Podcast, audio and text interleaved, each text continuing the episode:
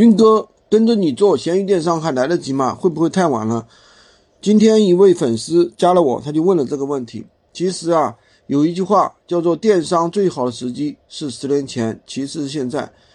闲鱼电商当然没有以前那么好搞了，但是呢，一个月搞个几个 W 还是可以的。重要的事情啊，你有没有想去做？你有没有用心的去做？每一个平台啊，它都有人能挣到钱，它无非就是一个特点：行动力拉满。只有这样，你就算没有赶上时代的红利，最后你也能跟对人做对事，往好的方向去发展，对不对？那当然，闲鱼无货源这个项目，它本身也是没有什么，没有什么啊卖点的，对不对？没有什么红利的。为什么我这样说呢？因为现在的话，它很多东西都趋向收费了。比如说这个，比如说它曝光卡是不是也有收费的一个趋势？那么它的这个闲鱼管家、闲鱼管家已经正式宣布了，明年开始收费，对不对？而且它还在收服务费，所以说这一切的一切就证明它并不是像最开始是吧？什么流量都可以让你白嫖。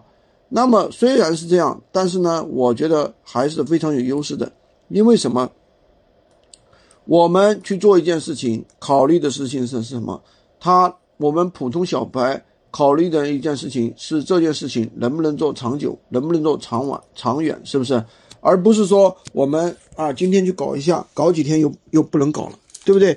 你们去看有，因为什么？说白了，大部对于大部分人来讲，你没有办法去抓住那个红利，每一个平台的红利时期都非常短。比如说前一段时间小红书无货源的红利确实是有，但是我可以告诉你，这个时间窗口非常短，就几个月的时间做完了就没了，对不对？现在小红书都已经转向有货源了，都要自己去囤货。